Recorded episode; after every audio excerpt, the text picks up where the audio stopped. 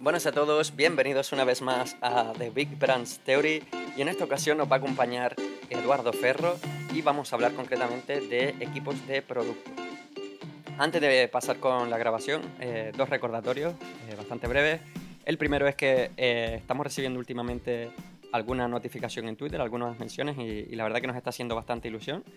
Entonces recordad que simplemente en Twitter somos Big Brands Theory, sin el D porque no nos cabía y que nos podéis comentar por ahí cosas que queráis que hablemos, sugerencias y cualquier cosa. También tenemos correo que lo podéis ver en la web y cualquier mecanismo que queráis comentarnos cualquier cosa será bienvenida. La siguiente es que, bueno, este, esta grabación fue grabada antes de las vacaciones, o sea que hace ya como dos meses, casi. Y pues simplemente recordad que, que bueno, que si hay alguna referencia temporal y eso, pues que le echéis imaginación. Hola Edu, bienvenido. Bienvenido al podcast, ¿qué tal estás? Muy bien, muchas gracias por la invitación. Un placer estar aquí compartiendo un rato entre amigos. Sí, la verdad que es un placer. Tenía muchas ganas de que, de que te unieras y nos pudieras contar. Realmente esta, este, este podcast emergió prácticamente como, como una llamada telefónica en la que yo acudía a Edu, un poco a Llantina, y, y bueno, y nos dimos cuenta que igual había contenido como para compartirlo Edu ha estado hablando últimamente de estos temas también en, webinars. Pondremos los, los, artículos en, en, el, en, el, blog de. O sea, en el artículo de este podcast para que lo podáis escuchar, que, que son charlas maravillosas. Pero bueno, aquí igual, eh, estando en español también nos vamos a sentir un poco, un poco más cómodos, quizás. Sí, para mí, desde luego. Eh, sin más, yo empezaría preguntándote, Edu, eh, para ti, ¿qué es un equipo de producto? Pues eh, al final asumimos un contexto en el que estamos haciendo producto software, producto digital, ¿vale? Puede ser eh, pues que vendemos nuestro propio SaaS o puede ser que hagamos software interno dentro de una enterprise, pero mm, la base es hacer ese producto software. Entonces, para mí un equipo es el que se encarga extremo a extremo, pues para una parte del negocio, mm, pues no sé, una vertical, una parte, un, unos tipos de usuarios, eh, pues darles eh, la solución extremo a extremo. O sea, eso quiere decir que tienen que descubrir con el cliente o con el usuario cuáles son sus necesidades. Tienen desde luego que, bueno, pues que identificar los problemas, intentar identificar cuáles merece la pena resolver.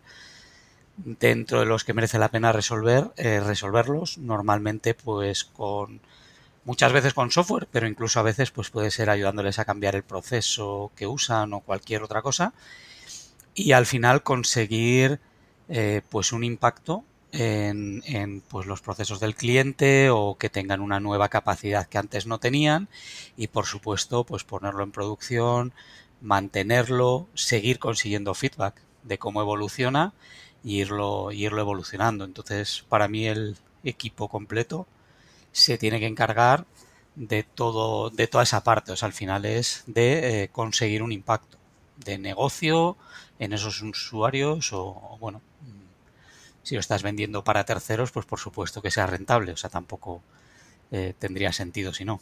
O sea, al final la parte de software sería un medio, eh, no un fin en, sí mismo.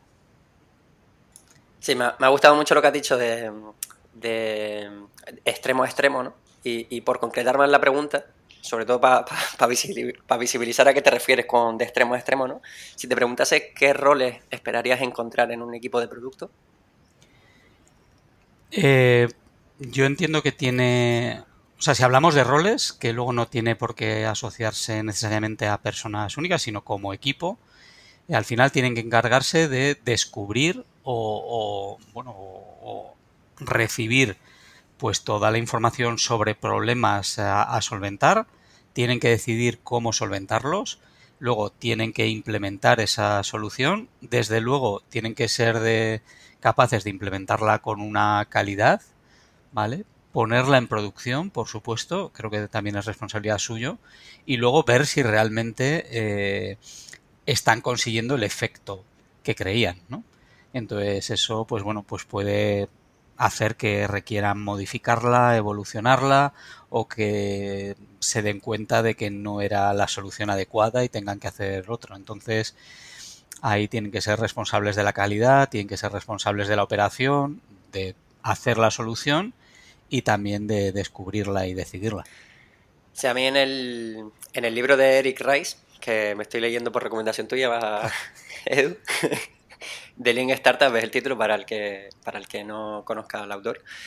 Eh, me, gustaba mucho una cosa que mencionaba que, sobre precisamente cómo conformar al equipo y qué tipo de conversaciones tenían que emerger en el equipo. Que básicamente decía que si juntas a varios desarrolladores, ¿no? o, da igual, o al departamento de marketing y varias personas del departamento de marketing, para que hagan lo que hacen siempre, eh, pues probablemente vas a tener menos impacto que si juntas al desarrollador con el departamento de marketing, con el departamento de no sé qué, y que me gustaba mucho que el tío hacía alusión a eso como, eh, o sea, decía algo así como, en ese momento es cuando la magia empieza a ocurrir de verdad.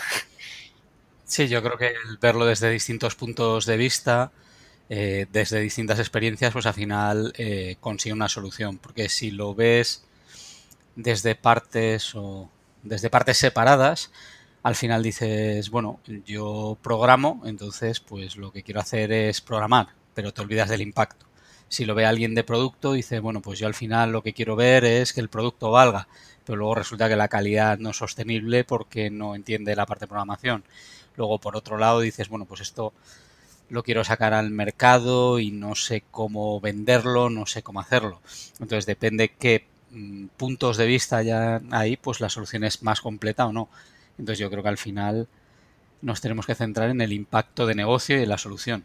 Entonces desde las visiones parciales el resultado suele ser muchísimo más pobre que cuando mezclas todas esas visiones o incluso cada uno se intenta intenta aprender un poco. O sea, no digo que tenga que ser especialista, pero te intenta coger. Entonces, bueno, en ese sentido, creo que incluso dentro del desarrollo, pues temas como DDD o o temas como en XP, pues hacer tanto hincapié en tener un lenguaje de negocio, intentar usar todo ese rato ese, ese lenguaje de negocio, yo creo que nos, nos acerca. Al final XP la idea era acercar eh, el negocio y el usuario al desarrollo, todo junto. Entonces, cuanto más tiempo le dediquemos ahí, la solución y el impacto debería ser, debería ser mayor. Sí, súper interesante que, que, esto emerge en realidad desde que hablábamos de XP. O sea, uno de. O sea, XP, mm, Ken Beck en el libro lo menciona muchas veces, que lo primero es el cliente, ¿no? Y que el cliente. Te, o sea, que muchas veces se está oyendo esto de customer centric y, y centralizar, ¿sabes? Que, tomar las decisiones poniendo en el centro siempre al cliente y todo eso, que me parece un mensaje súper positivo. Pero que yo hay muchas veces que lo extrapolo incluso con XP, que, que también se mencionaba eso en, en Stream Programming, ¿no? Y, bastante curioso. Vale, te, estoy escuchando y la siguiente pregunta que me, que me nace es, vale, eh, ok, ya, ya sé por qué molaría tener un equipo de producto, pero ¿cómo hago para que el equipo en el que estoy a día de hoy se convierta en un equipo de producto? O sea, ¿qué, qué cosas podemos accionar como equipo para que empecemos a tener una filosofía más como un equipo de producto y no tanto un equipo tradicional, ¿no? En este sentido.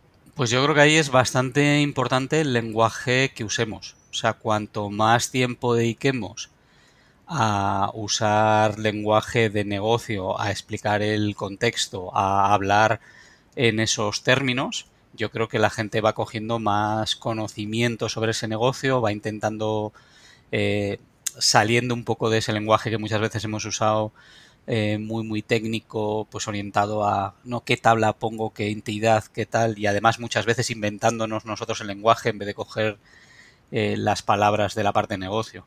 Entonces yo creo que en ese sentido, pues no sé, se me ocurre desde hacer pues event stormings, eh, dinámicas como ya el Inceptions, o sea, usar eh, user story mapping, o sea, usar dinámicas que te obliguen a pensar sobre el problema de, de negocio. Y por supuesto, siempre preguntar el por qué. O sea, no tenemos que o sea, incluso si todavía el equipo no es muy maduro y no está muy involucrado en producto, que yo creo que es algo que se puede ir mejorando, eh, siempre preguntar el porqué de las cosas. No, hay que hacer esta tarea. Bueno, ¿por qué queremos hacer esta tarea? ¿Qué es el impacto que perseguimos? ¿Cuál es, eh, por, cuál es el motivo por el que quisiéramos hacerlo de esta forma? ¿Qué opciones tenemos aparte de la que se nos ocurre inicialmente? Y luego, una vez eh, perseguir eso, hasta que está en producción y realmente validar si estamos consiguiendo el impacto inicial.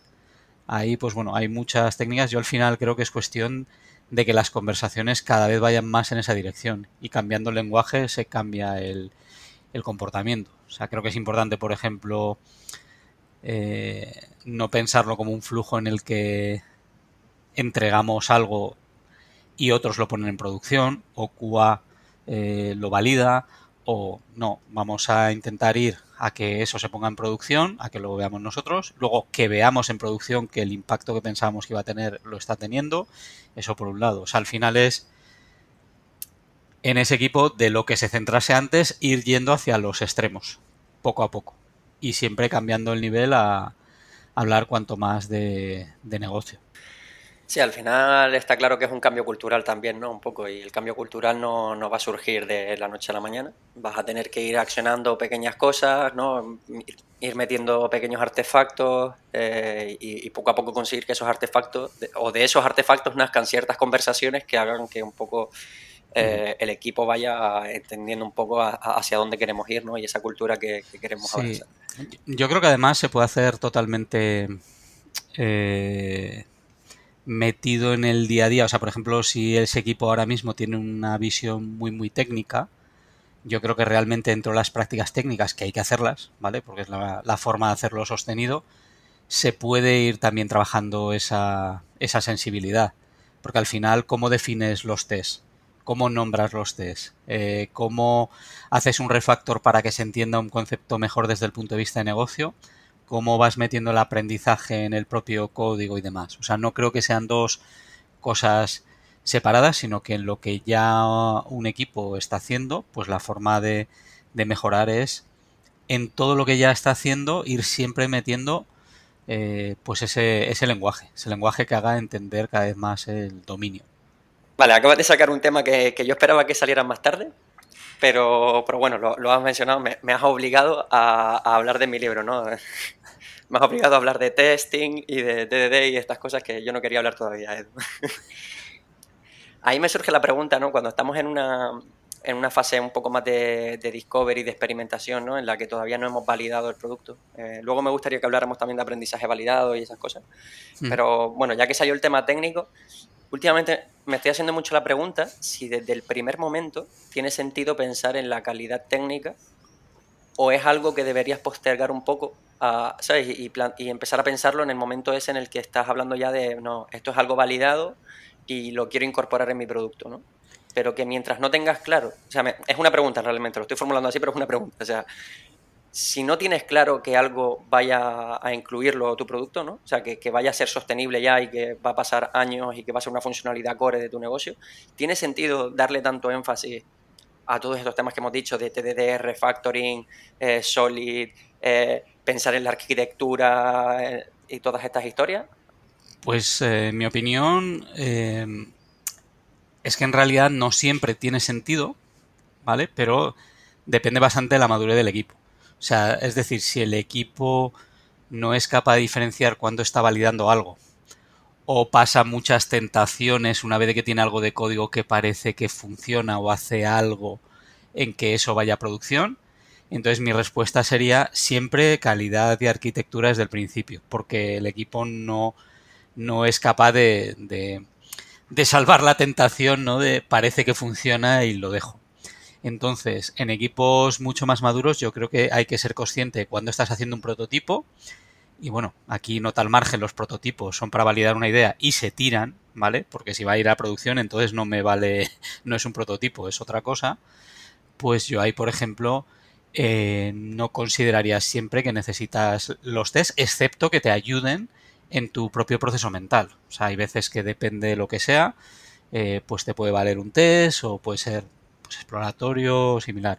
Pero yo creo que es, si eres muy consciente del, del contexto, pues hay contextos en los que no tiene sentido, pero es eso, por ejemplo, el, estoy haciendo Discovery para aprender si esto es posible, por ejemplo, para ver si es factible hacerlo. Luego, si el código va a producción, o sea, si es decir, si es un código que se va a quedar, yo creo que ahí claramente hay que tener un nivel de calidad pues alto, eh, sostenible, hacer todo el esfuerzo, es así. Entonces, creo que si somos capaces de en cada, o sea, separar esos distintos puntos de vista, creo que sí que hay veces que no merece la pena hacerlos, hacer, por ejemplo, testing o hacer prácticas como TED o similar. Tienes que saber si estás explorando, estás haciendo discovery o estás haciendo código de producción. Desde luego, mi opinión es código de producción, eh, test automatizado siempre, eh, diseño pues eh, pensado, refactoring y irlo siempre modificando. Hay un, hay un patrón, por ejemplo, que proponía Dan North en alguna charla, eh, que es lo que él llama spike and stabilize, ¿no? O sea, hacer un spike y luego estabilizarlo. Entonces eso, desde luego, lo primero que es, es que solo vale para ciertos equipos. Ciertos equipos que son capaces de hacer código con un diseño testeable, pero sin hacer TDD, y que son capaces de tener las, pues digamos, la madurez para ponerlo en producción sin tener, un, por ejemplo, pues una cobertura de test eh, muy, muy buena, pero con un diseño que es testeable, o sea, con una arquitectura y con, una, con un diseño bastante razonable, y son capaces de evaluar media semana después si eso hay que productizarlo o no. Yo creo que eso está reservado para muy, muy pocos equipos. Y si tienes duda, yo creo que claramente tienes que hacer test y tienes que hacer toda esa parte. Y el código de producción, o sea, el código que se mantiene en el tiempo en producción, por supuesto, tiene que estar eh, testeadísimo y además, eh, yo creo que hace bastante tiempo que no existe una fase de desarrollo y otra de mantenimiento, ¿vale? O sea, yo siempre estoy hablando de desarrollo de producto. Las dinámicas a veces en consultoría pueden ser diferentes, pero, pero bueno, yo ahí eh, creo que es por otro motivo. Creo que es porque el problema se lo dejamos a otros, no porque en realidad sean diferentes las dinámicas. Entonces yo pienso que el, código que está en producción eh, tiene que ser mantenible, tiene que ser entendible y tiene que estar eh, validado automáticamente. Entonces eso requiere una serie de prácticas y por suerte más o menos está bastante descubierto cómo hacerlo bien y de forma sostenible. O sea, llámalo XP, llámalo entrega continua, llámalo lo que quieras, pero eh, una vez, lo que acabas de decir, sino que una vez eh, decides meterlo en tu producto, eh, diría que es imprescindible que tenga excelencia técnica de cara a que tus expectativas con tu producto es que duren el tiempo y, que sea sostenible el desarrollo constante y todas estas historias. De hecho, tengo un problema porque le llamamos excelencia técnica como si fuese algo opcional. Y yo creo que simplemente es desarrollo sostenible. O sea, llamémosle código sostenible en el tiempo. Entonces entiendo que si tienes un script de usar y tirar para subir una información que tienes al cloud y no lo vas a volver a usar en tu vida, pues eso es un tipo de código. Luego el código que está ejecutándose eh, para dar servicio de forma sostenible a unos usuarios y eh, que va recibiendo modificaciones, ese código diríamos que tiene que tener excelencia técnica. Lo que no me gusta son las palabras excelencia técnicas porque suenan a algo opcional y para mí no lo son, pero bueno. En hacerlo excelente y no en, suficientemente bueno también, que, a veces eso también genera cierta controversia, ¿no? Porque cuando, cuando estás haciendo que algo entre en tu producto, la clave no es hacerlo perfecto, la clave es hacerlo sostenible y para, para que sea sostenible muchas veces no tiene por qué ser excelente en ese sentido, ¿no? Entonces sí es verdad que, sí, que la palabra excelencia técnica genera rechazo muchas veces también, también por eso. Sí, sí, a, mí la... Una de las cosas que más me gusta de XP es que creo que es la única metodología que habla de desarrollo sostenible, tanto desde el punto de vista mental de, la propia gente que hace el desarrollo, ¿no? En cuanto a horas, a ritmo, a conseguir ese tipo de cosas, como en la mantenibilidad y en el eh, coste eh, de modificar ¿no? Eh, tema de pues, diseño evolutivo y, similar. Y yo creo que es la única metodología que realmente hace un, mete un peso importante en esa, en esa parte. Sí, sostenible yo creo que es la palabra. Claro, sostenible no es pillado por pinzas, que esa es una interpretación, eh, sino sostenible en el sentido de que puede absorber cambio de forma sostenida y a un ritmo sostenible. Vale. De hecho, ahí decías lo de eh, que hace ya mucho tiempo ¿no? que mantener software y desarrollar software no están tan claramente diferenciadas, que es una tarea constante de ambos, ¿no? Y, pasa mucho, ¿no? Que de cara a, evaluar el coste de algo o lo que te va a llevar a hacerlo, solo estamos pensando en la fase de desarrollo y, muchas veces tenemos que extrapolar también de, no, no, es que esto lo estamos haciendo con expectativas de que dure aquí años y durante esos años va a pasar gente por este código que lo va a tener que mantener, que va a tener que dar. Entonces, como equipo de producto también tenemos que preocuparnos de las futuras incorporaciones al producto, de los posibles bugs, porque queremos... Mm, o, sea, o sea, lo que quiero decir es que también es una preocupación de un equipo de producto que cuando un cliente use esta featura dentro de un año, eh, no tenga problemas o no tardemos un infinito en resolver un bug porque nadie entiende el código y todo eso, todo eso también forma parte de ser un equipo de producto que está preocupado por el cliente, ¿no? Sí, o sea, de hecho, o sea, cada, vez me cuadra menos, eh, pues eso, la fase de desarrollo con respecto a la fase de mantenimiento. Si poco a poco vamos hacia funcionalidades, hacer lo mínimo posible para ir dando un impacto, eh, cada vez la proporción entre tiempo de mantenimiento o evolución posterior con respecto al primer desarrollo cada vez es, es menor. Y si hablamos de entrega continua, eh, vale, cuando está algo en mantenimiento? Desde el primer día que lo pones en producción, vale, pues entonces la primera semana ya lleva varios días en mantenimiento. Entonces, eh, a mí cada vez me convence menos esa fase de desarrollo y luego un mantenimiento separado. Me, yo lo veo más como algo que evoluciona de forma constante.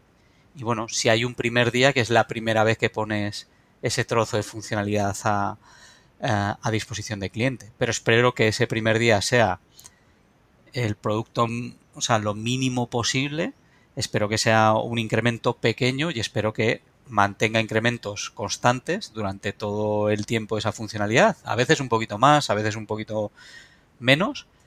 ¿Hasta cuándo? Pues básicamente hasta que todo, o sea, hasta que no haya ningún usuario usándolo y apaguemos ese servicio, eh, digamos. Entonces, en ese contexto no hay esa diferencia tan clara, por ejemplo. Y es responsabilidad del equipo de producto que se pueda ir absorbiendo cambios eh, de forma sostenible y que no sea como, bueno, eh, esta funcionalidad no, es que ya hicimos tres cambios y entonces a partir de de X cambios ya normalmente hay que tirarla y volverla a hacer.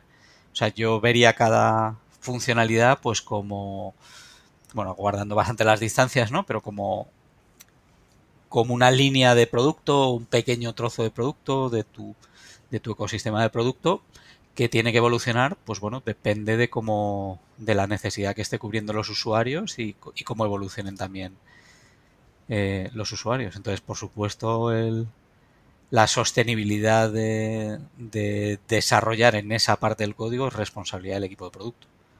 Me, encanta. Súper sensato todo lo que dices, Edu. me encanta escucharte porque cuando lo dices tú tiene todo el sentido. bueno, luego no me hagas mucho caso tampoco. Eh, vale, luego volviendo, volviendo al tema del prototipado, eh, hace un par de días también tuve una conversación con Modesto y hablábamos mucho también de, definir contratos, ¿no? Y que muchas veces, eh, desde el punto de vista de un equipo que quizás sobre todo se dedica a temas más técnicos, ¿no? O a desarrollar APIs, o que quizás no tiene tanto, tanto impacto de cara a un usuario final, ¿no? Eh, que muchas veces tu forma de prototipar podría ser eh, definir un contrato, ¿no? Y tú defines un contrato que es tu API, pero a lo mejor como primero estás validando la idea, ¿no? Lo que hablábamos antes, que estás haciendo un spike, que, o sea, estás haciendo un spike que luego sabes que que probablemente vas a tirar porque simplemente lo estás usando para validar o lo que sea. Claro, el contrato te va a valer. Lo que pasa es que luego tiras por una implementación que a lo mejor desde el punto de vista de calidad y todo eso, pues es más pobre porque no lo estás usando con el propósito de mantenerlo en el tiempo, sino con el propósito de extraer información. Y, una vez hayas extraído esa información, entonces te replanteas hacer una reimplementación de ese contrato, pero no tienes afectación ¿no? a, quien le haya dado ese contrato y todas estas historias. Entonces, vale, eh, de hecho, esto lo empato también. Eh, claro, hay personas que se ven en mi contexto también, que, es en el, de que estamos en un equipo de plataforma, ¿no? Un equipo, un equipo puramente técnico. O sea, que nuestro, nuestros usuarios, por así decirlo, son otros desarrolladores dentro de la, de la misma empresa o la organización. Entonces, todo esto que estamos hablando de Product Discovery, eh, de, product, de Product Discovery, Product Teams, Product Management, ¿no? Todas estas historias, aplican también a un equipo con esas características que se dedican a hacer software para otros desarrolladores? A ver, yo creo que claramente sí, y claramente tenemos un problema de que históricamente no se considera que apliquen. Entonces, digamos, ahí tenemos eh, más trabajo para hacer. yo me lo yo me lo tomaría, o sea, creo que la aproximación correcta es tomárselo como un producto, tomárselo como un producto interno y usar pues muchas de las prácticas, algunas de ellas quizás adaptadas, eh, de product management moderno. O sea, deberías descubrir cuál es la experiencia de uso de, del resto de, bueno, de tus clientes directos, que al final son el resto de compañeros que están en otros equipos pues más funcionales o más hacia más de cara al usuario al usuario final de la empresa y yo creo que tienes que seguir haciendo lo mismo, o sea, tienes que hacer un discovery, tienes que hacer un identificar sus problemas, tienes que ver qué impactos puedes generar, tienes que validar que luego estás generando esos impactos. Entonces, de hecho, lo que más me gusta de ese tipo de, eh, de productos es que pueden eh, acelerar en general cómo funcionan otros equipos. Entonces tienen un impacto en segunda derivada, o sea, no tan directo, muy muy fuerte. Eh, y a su vez tienen la gran ventaja de que tienes el usuario en casa. O sea, con lo cual puedes hacer shadowing, puedes acercarte, puedes ver, oye, cómo trabajan y demás. En ese sentido, eh, las ideas propuestas en el libro Team Topologies creo que están bastante bien porque hablan de qué tipos de colaboraciones o qué tipos de modos de funcionamiento pueden tener estos equipos de plataforma. ¿no? Entonces, eh, digamos, el modo deseable, bueno, no deseable, o sea, depende del contexto, ¿no? Pero uno de ellos sería el, bueno, yo estoy construyendo un producto y la gente me usa como si fuese un servicio. Pues, por ejemplo, porque les doy un API o les doy X librerías para que hagan mejor su trabajo o similares. Luego, en algunos momentos, eh, pues también sería deseable que fuese como una colaboración. Es decir, yo hago un producto, pero además voy a tu casa, eh, te ayudo a hacer una funcionalidad con ese producto, te acompaño, resuelvo todas tus dudas, pero eso también no deja de ser una técnica pues de marketing y, de producto de, toda la vida. Y luego en algunas ocasiones parte de esa gente puede estar también en modo de, habilitadores, ¿no? Es decir, pues por ejemplo, realmente eh, imagínate que quieres meter entrega continua eh, y como equipo de plataforma pues estás proporcionando, yo qué sé, pues toolings o pipelines y demás, pero hay un equipo que todavía no entiende exactamente qué es la entrega continua, entonces por mucha herramienta que le des no van a ser capaces de absorberlo. Pues entonces igual hay que colaborar con ese equipo como habilitadores, estando dentro y explicándoles cómo hacer, cómo hacer eso. Entonces, bueno, eh, yo veo un poco como lo, eh, lo plantea Team Topologies, lo veo bastante útil eh, por el tema que nos da un vocabulario eh, para poder hablar de estas cosas, de modos de colaboración y demás. Pero, pero de alguna forma para mí el equipo de plataforma es un equipo de producto con las características de otros equipos de producto, solo que sus clientes pues son clientes internos y solo que su producto pues muchas veces es tiene un componente técnico eh, más alto si quieres y no es tan pues igual su negocio habla de eh, pues tiempos de despliegue o de creación de nuevos servicios o facilidad para hacer troubleshooting de, de una funcionalidad por parte de otro equipo. En vez de que el negocio hable pues bueno pues del negocio final de, tu empresa no de gestión de concesionarios o gestión de, de lo que sea. Pero se debe tratar como un producto. Yo creo que eso pues bueno eh, lo hace bastante creo que, creo que hace que tengan más impacto y como he comentado, como impactan en muchos, la velocidad de muchos otros equipos, pues eso creo que hace un efecto multiplicador. Además estamos en una, en una industria ¿no? en la que estamos muy expuestos constantemente a productos de estas características. Estamos constantemente usando eh, proyectos open source eh, eh, esta librería de testing o, esta, eh, o, esta librería para extraer métricas o no sé qué. Todas esas librerías, en cierto modo, son productos que se están preocupando también de tu experiencia de, uso, ¿no? La famosa Developer Experience, que, también recomiendo leer sobre ello, pero que al final es pensar en experiencia, pero en lugar de un usuario final, pues en este caso tu, tu, tu mm. usuario es un developer, ¿no? Ahí, por ejemplo, tengo ejemplos concretos que pondré también en, las notas del podcast, eh, que creo que lo están haciendo muy bien y, de hecho nosotros nos estamos copiando mucho de ellos también en cómo funcionamos como equipo. em, la gente de Plain Concept. Los, proyectos open source que están haciendo la gente de Plain Concept, que, por ejemplo han hecho uno que, es de Health se llama Health UI, y, básicamente es una librería que tú integras con tu API y automáticamente se te levanta una, una UI eh, con, pues con tus health checks, ¿no? Pues te has podido conectar a la base de datos y lo, reintenta, tiene incluso para mandar eh, notificaciones a Slack, ¿sabes? y al final eso es un producto, o sea, tú simplemente poniendo dos líneas en tu, en tu, en tu código de inicio de la aplicación, de repente se te monta ahí un, un endpoint nuevo en tu API que te está pintando incluso, pues eso, ¿no? Te está pintando toda la información de, tu, de tus health checks.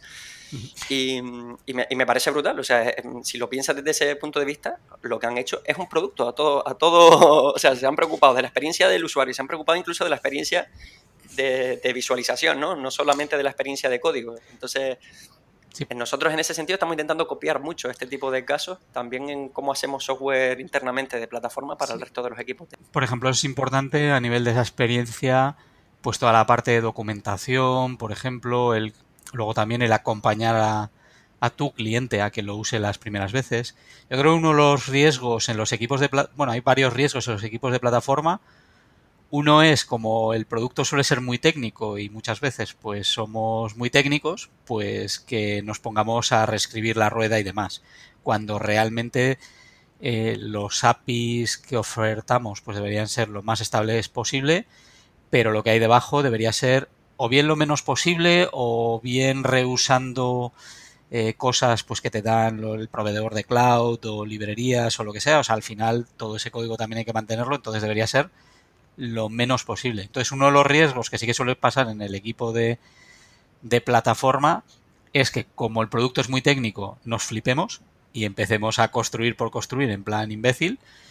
Y claro, luego hay que mantenerlo. Y luego, por otro lado, pues que históricamente eh, muchas veces no suele haber expertise de producto o de product management. Entonces nos centramos en, bueno, pues hacer grandes cosas desde el punto de vista técnico en vez de centrarnos en el usuario y decir, vale, ¿qué es lo mínimo que le puedo dar para conseguir el impacto que estamos buscando y luego mantenerlo? Y ahí puede ser, pues si te lo da el cloud provider, ni de lejos lo hagas. Eh, si tienes la posibilidad de usar un plataforma as a service, pues bueno, ponle los recubrimientos mínimos o intégralo bien con cómo está trabajando el equipo, pero ni no lo implementes. O sea, entonces digamos, equipos de plataforma como en una empresa tipo Google o Amazon, pues muy bien para Google y para Amazon. En el resto de los equipos tendría que ser que es lo mínimo posible que puedo dar y mantener en el tiempo para conseguir los, eh, los impactos que, necesitamos. Entonces, sí, sí, sí que se corre el riesgo de fliparnos mucho. Porque como es producto muy técnico, pues, pues está ese riesgo ahí siempre. Sí, la verdad que a nosotros nos ha venido muy bien escucharte en este tipo de cosas y, de hecho quería contar una anécdota en la que precisamente pecamos mucho de estas cosas que estás diciendo, ¿no? Nosotros hace... Y, luego la contraposición de, O sea, el antes de la conversación con Edu y el después de la conversación con Edu, básicamente. Eh, nada, recuerdo que hace... Pues por allá por noviembre del año pasado, más o menos. Estábamos haciendo un desarrollo que, ojo, o sea, a día de hoy sí es verdad que se está usando con bastante frecuencia además en AIDA, o sea, eh, digamos que en, esos términos pues ha sido un proyecto, o sea, un producto guay porque lo están usando mogollón y ha servido para desbloquear cosas, Pero sí es verdad que la forma nuestra de entregarlo, como que tendimos mucho a eso, ¿no? Eh, escribimos una documentación que tendía a ser mm, súper meticulosa, sigue todos estos pasos, que tampoco creo que estuviera de más, pero luego a la hora de entregarlo fue como un no me molestéis, ¿sabes? Fue un plan, mira, tenéis aquí una documentación, leeros la documentación y ya nos contáis si tenéis algún problema. y, esa fue nuestra forma de entregarlo. Y, es justo lo que acabas de decir, joder, es que tienes a tu usuario, lo tienes en el mismo edificio en el que tú estás. O sea, ¿qué te cuesta sentarte con él, ver cómo lo usa por primera vez, sacar información de qué problemas se está encontrando, mejorar la interfaz a lo mejor con la que se mm. comunica, ¿sabes? Pensar en una API más fluida o en una API más... Lo tienes al lado.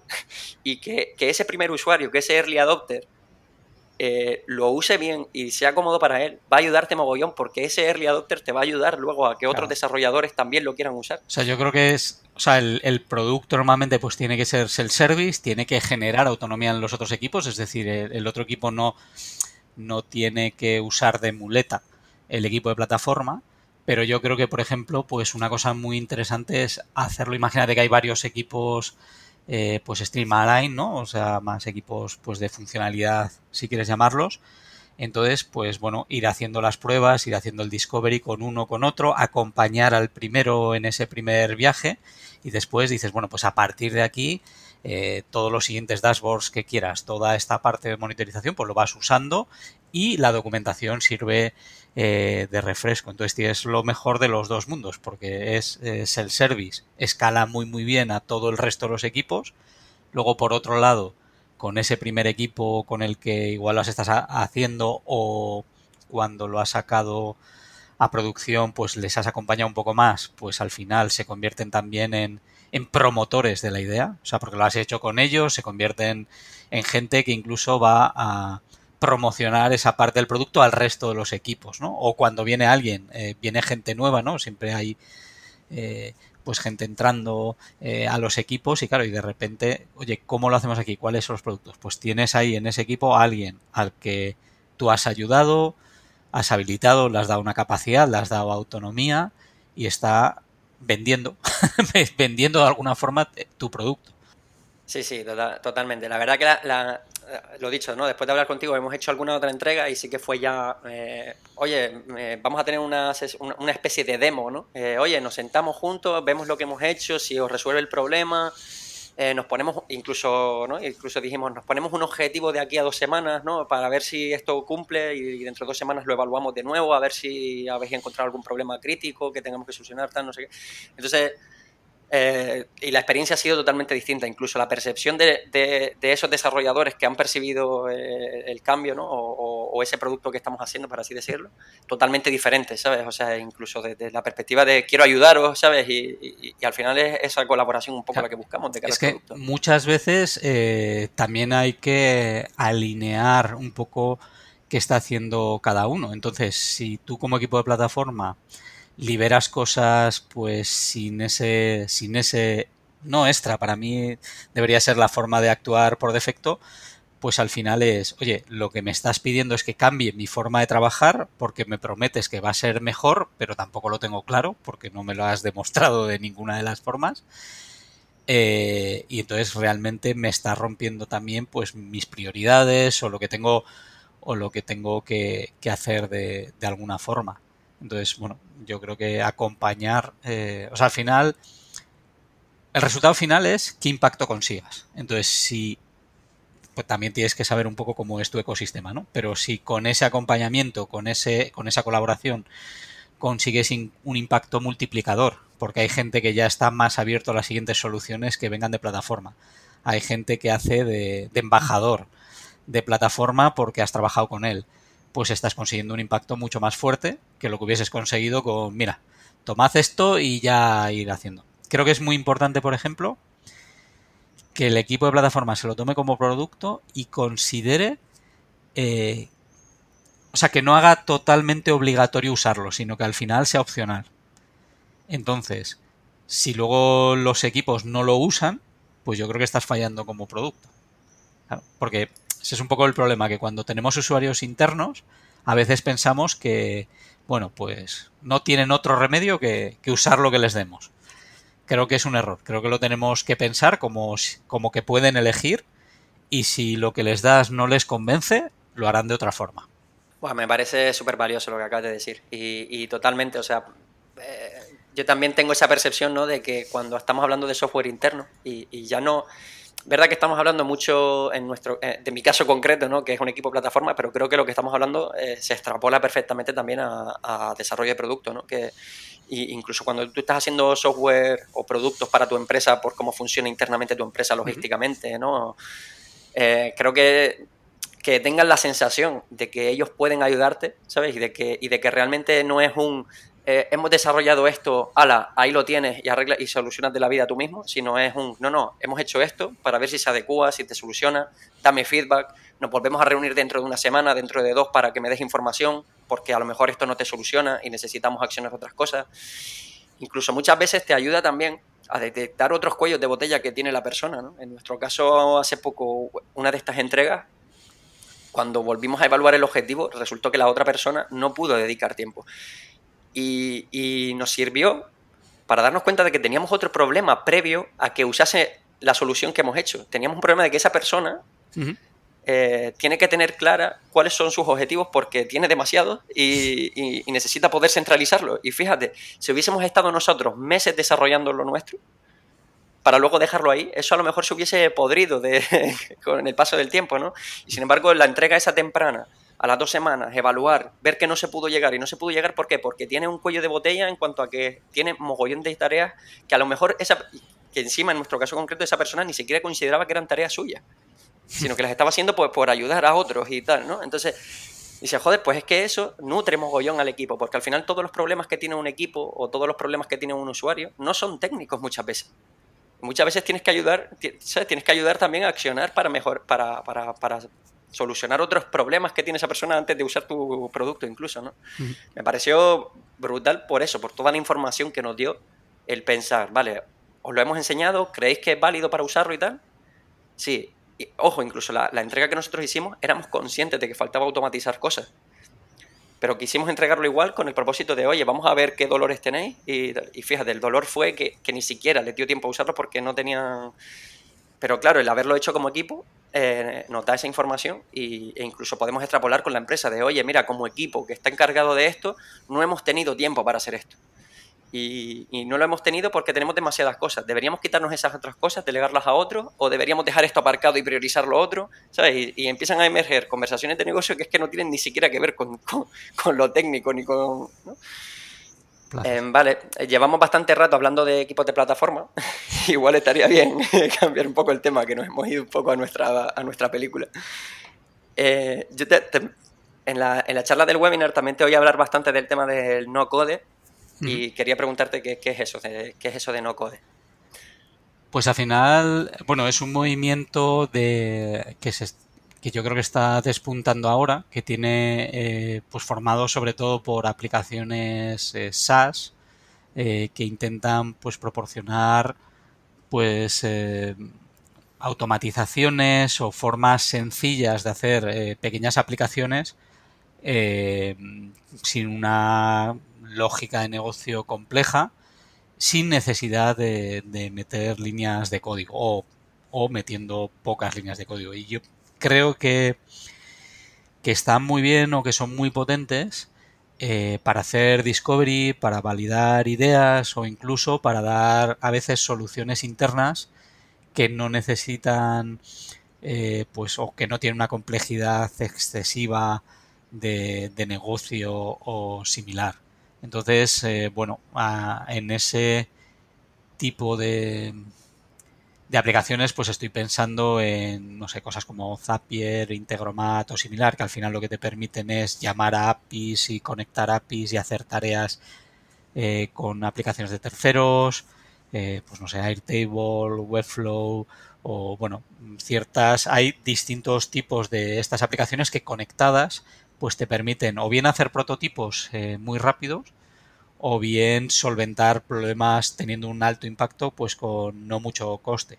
Yo no lo veo quizás como, o sea, desde luego no lo veo para hacer el core de tu negocio, o sea, no lo veo para lo que sea diferencial eh, en tu negocio, lo veo, por ejemplo, pues no sé, imagínate que lo que quieres es, mira, esa misma persona que estaba muy, muy ocupada, pues igual simplemente haciendo una automatización de cada dos semanas vas a enviar un mail a, con una encuesta a estas otras dos personas, recoger el feedback en una hoja de cálculo, mandar una gráfica y mandársela de vuelta. Pues igual es algo que él lo está haciendo a mano, le está costando horas y horas de trabajo y con una pequeña automatización pues resulta que le está devolviendo todas esas horas. Luego a nivel de Discovery, pues a nivel de Discovery eh, pues es bastante fácil pues hacer una página estática, hacer dos cosas con, con Airtable y poner cierta información. Eh, un ejemplo, o sea, por ejemplo, en mi propia web, pues yo normalmente llevaba un registro de qué charlas de las que escuchaba me parecían interesantes y similares. Y dije, joder, esto creo que puede tener cierta utilidad. Claro, como desarrollador lo suyo hubiese sido eh, que me hubiese cogido una cuenta en cloud, hubiese elegido un framework de front, eh, algo de back, hubiese decidido la persistencia, seguramente eh, me hubiese molado hacer CQRS, hubiese intentado poner un repositorio de no sé qué y tal. Bueno, al final, en vez de eso, eh, pues simplemente uso Airtable, lo tengo como una especie de hoja de cálculo y el propio Airtable pues me permite embeberlo en mi página web y tener. Y al final el prototipo o el impacto que yo quería validar es, oye, esto le interesa a alguien que no sea yo, porque que me interesa a mí ya lo sé, pero que le interesa a alguien más no tengo ni idea.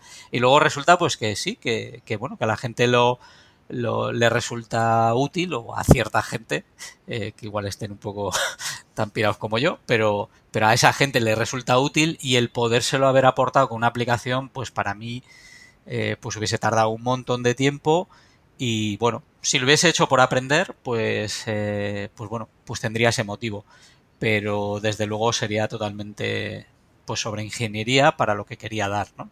Entonces, eh, yo lo uso para hacer discovery de cosas mías, lo uso para, para hacer pequeñas utilidades, simplemente cuando me cuesta un poco menos. Sé que no creo que puedas hacer una lógica de negocio grande porque el coste de mantenimiento es alto, pero bueno, hay muchas cosas que se, que se pueden mirar. Por ejemplo, para cuando desarrollas software interno, pues em, Amazon acaba de sacar un, eh, pues un sistema para hacer pequeñas aplicaciones, ¿no? Lo típico de aprobar eh, gastos o mandar un mail a cierta gente para que te conteste ciertas cosas o similar que puede aportar. Hay algunas otras como Retool, precisamente, que bueno, pues te permiten hacer un CRUD pequeñito para ciertas eh, aplicaciones. Entonces, em, yo no lo veo, o sea, para el core de tu negocio, normalmente eh, creo que necesita otras capacidades y ahí es donde deberíamos invertir muchísimo tiempo. Pero luego hay otras pequeñas aplicacioncillas que puedes dar eh, que te vale con mantener un altas, bajas, modificaciones y similar y eso sí que se puede hacer de otra forma y con un coste más bajo al final hay muchas cosas que no están en el negocio principal que la gente se lo soluciona con Excel y trabajo manual a casco porro. Pues realmente ahí se puede tener un impacto fácil con ciertas herramientas. Y para discovery y validación también muy, muy útiles. Sí, además incluso también hay, eh, o sea, muchas veces creo que también nos pasa que tendemos a pensar que lo que estamos haciendo es core y que a lo mejor no lo es, ¿sabes? Y plantearse esa pregunta de y, tengo alguna alternativa que me cueste menos, ¿no? Cuando en DDD muchas veces se habla de, oye, ¿te has planteado comprar una herramienta externa que haga esto por ti en lugar de desarrollarla tú? Pues quizás la siguiente pregunta esa no es hazla tú y desarrollala como si fuese tu core, la siguiente pregunta es, vale, no, pero no, no hay una herramienta que me solucione el problema, pero vale, hay, hay otra forma de solucionar esta que no implique meter esto en el proceso de iteraciones, TDD, no sé qué, no sé cuánto. Yo creo que en, Domain Driven Design lo pone bastante claro, ¿no? Están los, los dominios core, luego están eh, dominios... Eh, no me acuerdo la definición. Claro, los de support. O sea, el problema con algunos de support es no me vale algo off the shelf porque necesito customización, pero realmente para mi empresa no es diferencial. Entonces, en los no me vale exactamente eso, pues ahí es donde me parece que dices, bueno, pero si hago un poco de pegamento o meto algo de no code por encima de otra cosa, instrumentando dos, tres cosas, lo solvento, me permite la customización, o sea, es decir, me permite que no sea exactamente el producto que ya hay en el mercado, sino pegotear dos o tres, eh, dos o tres eh, productos eh, pues por ejemplo me parece una solución bastante válida para esos dominios que no son diferenciales para tu, para tu negocio. Y al final yo siempre es cuál es la herramienta de más alto nivel que te puedes permitir. Entonces, bueno, eh, si en ese caso te puedes permitir esas herramientas de alto nivel, eh, pues genial. Luego en otras partes que sean más diferenciales, pues entiendo que no. Entiendo que es además donde quieres gastar todas las horas del mundo para, para diferenciar de tu competencia. Completamente, y sobre todo lo que acabas de decir, que es que al final eh, plantearse este tipo de ejercicios te hacen ganar tiempo. Y ese mm. tiempo lo vas a poder invertir en darle más cariño a lo que sí que es core de tu producto y lo que sí que te diferencia de tus competidores, ¿no? Entonces, sí, a mí me parece, me parece brutal, la verdad.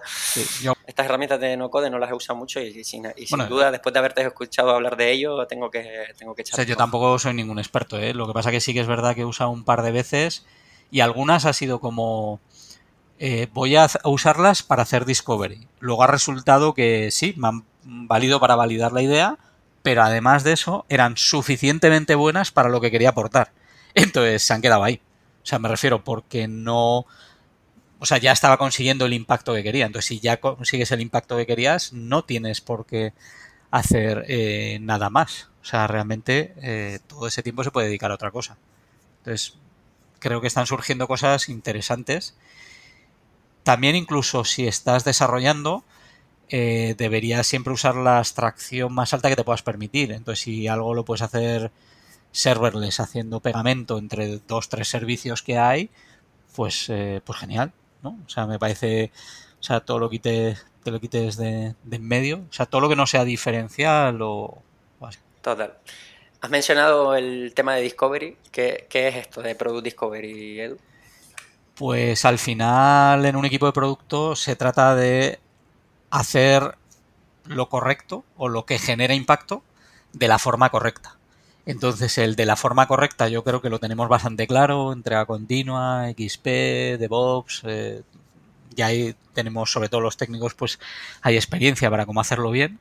Y luego está la otra parte, es eh, si lo que hacemos realmente tiene impacto si se usa, si no se usa, si vale o está ahí solo para generar coste de mantenimiento. ¿no?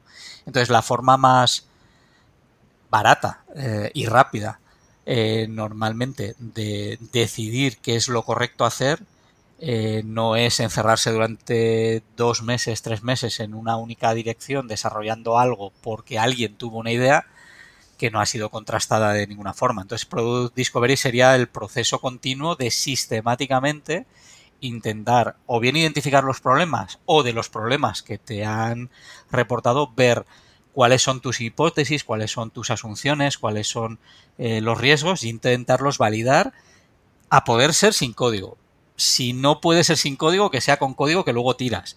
O sea, todo lo que no genere un coste de mantenimiento. O sea, porque si lo validas eh, con código que has desarrollado durante tres meses, que además se ha expandido por toda tu arquitectura como, como si fuese un virus, eh, pues claro, lo que te has generado es un, gran problema. Entonces, el, Product Discovery sería ese proceso continuo de estar validando esas ideas y validándolas al coste menor, al coste menor posible.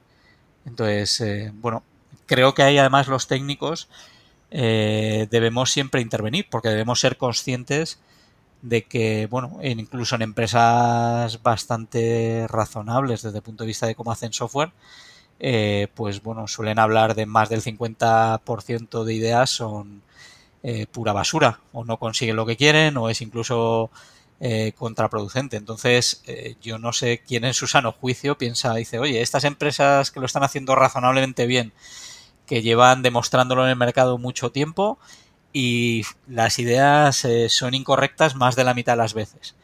No, pero nosotros no. O sea, nosotros somos crema y nosotros el 100% acertamos. Pues no. Lo que pasa es que no miras el impacto real que tienen las cosas, entonces te has acostumbrado, pero normalmente eh, hacemos un montón de mierda. Entonces, la forma realmente de ir rápido en el impacto, o sea, lo que importa, es eh, de forma sostenible ir descartando ideas, las eh, que sí que tengan buena pinta pues irlas validando eh, pues poco a poco, ir desarrollando de forma continua, pero lo menos posible para ir eh, teniendo ese, ese extremo a extremo y tirar a la basura muchas ideas. O sea, yo no sé tú, pero a mí todo lo que se me pasa por la cabeza no son buenas ideas ni de lejos, o sea, son bastante malas. Eh... Sí, ahí Totalmente, o sea, ahí Edu ha hecho también alusión a, por ejemplo, Microsoft, ¿no? Que comentaba básicamente que de cada tres ideas, eh, una es mala y que esto está basado en, o sea, que lo han estudiado básicamente, que está basado un poco en datos. En el caso de Microsoft, además, lo curioso es que hablaban de que una de cada idea no conseguía el impacto que buscaban, ¿vale? Una de cada tres, otra de cada tres era dañina, o sea, es decir, si la hacías, tu negocio iba para atrás, o sea, lo cual eso me parece potente, ¿vale? Y luego ya, pues el, un tercio es realmente la que conseguían el impacto. Y en ese mismo estudio, por ejemplo, hablaban eh, de Amazon y, en Amazon pues consideraban que más o menos la mitad de las ideas están. Entonces, el rollo es si eres capaz de filtrar esa mitad de las ideas, ¿no? O esos dos tercios, en el caso de Microsoft, eh, antes de ponerte a construir, porque construir significa construir y, significa mantener. Y es un coste eh, súper importante. Entonces es muchísimo más barato descartarlas antes. Y luego existe la otra posibilidad de que seas muchísimo mejor que Microsoft y muchísimo mejor que Amazon. Y entonces tus ideas sí son las buenas. Sí, en nuestro caso es justo ese último. Nosotros no. Nosotros somos claramente, eh, claramente mejores, entonces no, necesitamos hacer esto tan a menudo. Nada, en ese sentido me gustó mucho eh, un podcast amigo, ¿no? El, lo que dura una jarra. el otro día, bueno, el otro día, hace ya un. Bueno, no, me sé la fecha exacta, pero yo me escuché el podcast el otro día, ¿no? Participó Vanessa Tejada en, en, el, en el podcast y, justo hablaba de cómo hicieron, o sea, de cómo ir metiendo esta cultura ¿no? de experimentación en un producto y contaban cómo hicieron un experimento en el que demostraron que si hubiesen ejecutado una idea como la querían hacer, hubiesen perdido mucho dinero. O sea, no me acuerdo la cifra, por eso no la quiero, no la quiero decir. Recomiendo la escucha de ese podcast porque me parece mm. brutal la experiencia que cuenta Vanessa Tejada en, en todo el podcast. Pero, pero me parece súper relevante en ese sentido, ¿no? Que cuando te acostumbras a, esa experimentación, eh, que muchas veces pasa el, y lo, mencionaba Vanessa también, decía él, ¿y qué pasa si no funciona? O sea, ¿qué pasa si lo medimos y resulta que no funciona? Y como que está ese miedo, y digo, coño, si descubres que no funciona es cojonudo. A ver, yo, a ver, yo entiendo eh, que lo primero es que cuando empieza, cuando no has mirado en tu vida cuál es el resultado de tus acciones, pues en cuanto empiezas a mirar, eh, bueno, hay que gestionar la decepción que vas a tener con, el propio equipo, ¿no? De, de, oye, llevamos haciendo el idiota mucho tiempo, pero mucho, mucho tiempo. Pero, pero bueno, es la realidad. O sea, negar la realidad no creo que haya aportado, aportado nunca nada. Y sí, o sea, vamos, me parece bastante, bastante potente. Y sin decir sin decir nombres ni dónde, pero vamos, yo soy consciente de varios desarrollos de varios meses, de, un, de equipos completos que no han llegado a ningún lado. Y de esos me conozco varios. Y no, no es tanto problema el fallar, o sea, yo fallar lo veo pues una parte bastante positiva si tenemos un aprendizaje del proceso. El tema es por qué has necesitado cinco meses para darte cuenta que eso no iba a ningún lado, ¿no? O cuatro meses o seis meses. O sea, me conozco más casos de los que me gustaría de, puro no tener ningún tipo de, eh, de impacto. Y bueno, relacionado con el de Vanessa, que lo ha hecho bastante, o sea, es impresionante lo que han conseguido pues en el último año y demás. En, en el meetup de Agile Delivery tuvo otra eh, que ahonda un poquito más en todo el proceso y en el flujo de producto completo, poniendo también ese y algún otro ejemplo eh, que creo que puede ser complementario a, ese podcast que, comentas, que, está genial. O sea, lo que, lo que ha conseguido Vanessa Tejada pues, en el último año y medio en, en, las aerolíneas en LATAM es bastante espectacular, o sea, la verdad.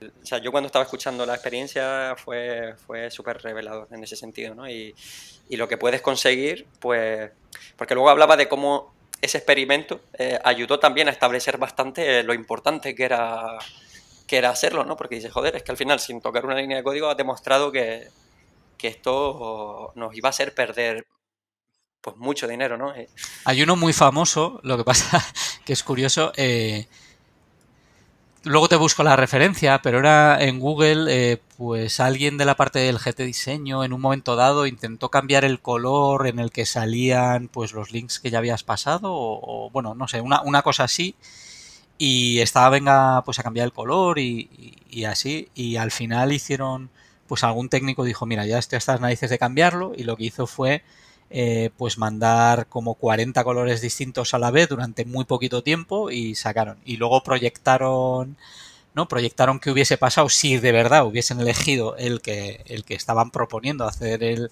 cambio, ¿no? Y eran, vamos, eran unos números impresionantes, ¿no? Y además es curioso ese caso, a ver si busco en el podcast que lo hablaban, porque claro, luego había eh, pues el pues un poco la idea de ese head of diseño, o sea que al final creo que acabó saliendo de Google de decir, oye, es que en Google no se puede hacer diseño.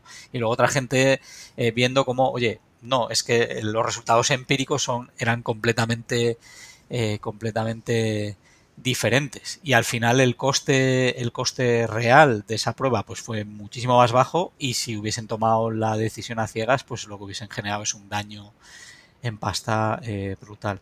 Yo lo que más comúnmente veo es eh, pues funcionalidades que no van a ningún lado y que igual han costado meses no funcionalidades módulos o así. Y eso también creo que aparte del coste creo que tiene un impacto moral importante en la gente yo además creo que justo lo que estás diciendo eh, es un gran reto que tenemos en la industria, ¿no? Porque, o sea, lo que estás diciendo, vamos, creo que es muy común que este tipo de casos, que porque todos los oyentes y, todo desarrollador en algún momento de su carrera se siente identificado con lo que estamos diciendo, ¿no? Un proyecto que no, que, pues que no se ha medido mucho el impacto que está teniendo, o que te sientes eso, que estás pues meses trabajando en un proyecto que no, que no sale adelante. Eh, y sinceramente creo que, que por eso la importancia del, mensaje que estás transmitiendo, Edu, de que al final como desarrolladores tenemos que involucrarnos más en la parte de, definición y de descubrimiento de producto. yo creo que tenemos que subir la sensibilidad bastante y siempre preguntar los porqués y intentar ver cuál es el impacto de nuestro trabajo. Al principio, y depende de dónde estés, igual es un poco decepcionante porque ves que es menos del que esperabas, pero creo que si como industria nos sensibilizamos a que el software es un medio, no un fin, ¿vale? Y, que, y que si lo tenemos así en cuenta, pues podemos dar un impacto mucho mayor. Creo que nos iría bastante mejor a todos. O sea, porque, porque realmente, por ejemplo, cuando hablas con los usuarios eh, y te das cuenta de los problemas reales que tienen, en general, cualquier desarrollador lo que intenta es solventar problemas. Entonces el tema muchas veces es que no está involucrado en esas conversaciones o no llega a verlos pero si tú hablas con un usuario, pues por ejemplo en AIDA, y estás viendo lo que sufre día a día, tú como, como desarrollador vuelves y estás dándole vueltas a cómo podría hacer la vida más, más sencilla. Y el problema es que a veces, por una supuesta optimización, eh, no hacemos eso, ¿vale? Y no, pues ya lo hacen otras personas que le dicen a otras personas que le dicen a otras, ¿no? ¿Cuál es el problema? Y luego al final cuando estás resolviendo pues te das cuenta que no has resuelto nada y que no se está usando. Entonces yo creo que deberíamos subir la sensibilidad en la industria con respecto a esa parte. Es clave reducir esos niveles de indirección al, al mínimo, ¿no? Y sobre todo por una cosa que decías antes también, que es que evidentemente no es algo que nos, que nos afecte a todos por igual, pero muchas veces te puede afectar en perder el propósito, ¿no? en no, no, ver el propósito de lo que estás haciendo. Y como acabas de decir, me, me gustaba mucho una charla también de, de Félix, ¿no? que hablaba precisamente de qué es el ownership ¿no? y, y, de cuándo sientes ownership. Y hablaba de un poco de eso, ¿no? de, de, sentir confianza, de sentir maestría, pero también de sentir propósito, ¿no? de, que entiendes lo que estás haciendo y, y, compartes el objetivo o, estás viendo claro que las acciones que estás emprendiendo a día de hoy eh, lo estás haciendo para, para, un bien mayor que está claro, ¿no? Y que, entonces, pues sí, o sea, totalmente. Y, el problema de eso es que al final eh, no tenerlo claro afecta a la motivación del equipo, ¿no? Y que el equipo al final termina pues frustrándose, eh, se empieza quizás a establecer esa cultura de que, o sea, esa cultura de quejarse porque lo que estamos haciendo no le vemos sentido ninguno, no sé qué, ¿sabes? Y, puede llevar a consecuencias un poco muy, muy, muy poco, muy, o sea, muy poco agradables de cara a trabajar, ¿no? Entonces, totalmente de acuerdo, vamos, esto me parece súper, súper importante que demos ese paso, que demos ese paso como desarrolladores y digamos, no, no, nosotros también podemos ayudar en esta parte y queremos hacerlo además. Y precisamente por lo que tú dices, porque somos personas que luego nos, nos gusta solucionar problemas, nos gusta sentir que lo que estamos haciendo eh, soluciona un problema real. ¿no? Hmm. Em, vale, eh, relacionado con esto, eh, también en, los apuntes y eso hablábamos también de, output versus outcome, ¿no? Hmm. ¿Y qué, qué, diferencia hay entre una cosa y la otra, Edu? Bueno, claramente cuando nos centramos en en outcome al final es qué impacto estamos teniendo, ¿vale? Y una forma sencilla de ver el impacto es de qué forma ha cambiado el comportamiento de nuestros usuarios. Un ejemplo que me dabas antes es, vale, yo le he entregado algo, pero les ha cambiado cómo hacen ellos las cosas, es decir, lo han integrado en su forma de trabajar y tal, pues has generado un impacto. El impacto puede ser pues lo que se decida en un momento dado, ¿no? Eh, pues a la hora de, oye, cambia una métrica, tengo más adquisición o ahora puedo vender una, una capacidad que antes no tenían o similar. Y eso es centrarse en, el impacto generado en, en el outcome. Cuando nos centramos en el output, nos estamos centrando en medir actividad, o sea, en, vale, cuántos puntos de historia, si es que, si es que tiene la desgracia de usarlo, o cuántas tareas, o cuántas he hecho, ¿no? O cuántas pantallas, o cuánto, si nos centramos en eso, vale, he hecho, vamos, un módulo con 10 pantallas, ¿lo usa bien? No, impacto cero. ¿Vale? O no, impacto negativo, porque de repente estás teniendo que mantener todo eso. Entonces, los equipos más efectivos desde el punto de vista de productos son los que intentan destilar cuál es el outcome que se busca, o sea, cuál es el impacto real que se busca, usan pues alguna técnica que les ayude a, a ver pues eso, cuál es el problema a solucionar y luego además validan que se está generando ese impacto. Cuando nos centramos en outcomes es cuando cuando realmente lo único que estamos midiendo, lo único que miramos es, vale, pero has llegado a la fecha haciendo las 10, 20, 30 tareas que os habíais comprometido o no. Eh, ¿habéis ¿Ha tenido éxito este sprint porque habéis hecho exactamente lo que el día 1 decidisteis que ibais a hacer? Eh, bueno, sí, igual lo hemos hecho, pero ¿ha tenido un impacto real en el cliente? Sí, no. ¿Hemos aprendido algo? Sí, no. O sea, es centrarse en los impactos, el aprendizaje y el valor aportado, en vez de centrarse en líneas de código que salen, en nuevos botones que hay en la aplicación, nuevas pantallas, nuevas que sería centrarnos solo en el output. Está claro que normalmente para generar un, un impacto de algún tipo, algo tienes que hacer.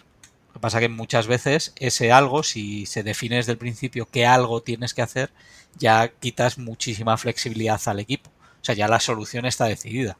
Entonces casi el impacto no se... La, la gente de un equipo en el que le dicen qué tareas tienes que hacer, cómo se va a responsabilizar de, del impacto que tiene. Cómo se va a responsabilizar de eso si de lo único que son responsables es hacer lo que nos han dicho. Que, que por otro lado me parece pues un poco triste ¿no? en ese sentido. O sea, yo me revelaría, me rebelaría contra eso. Pero sería eso, el medir acciones o cosas concretas que has hecho en vez de medir cuál es el resultado de esas acciones. ¿Vale? En vez de medir el resultado que buscas.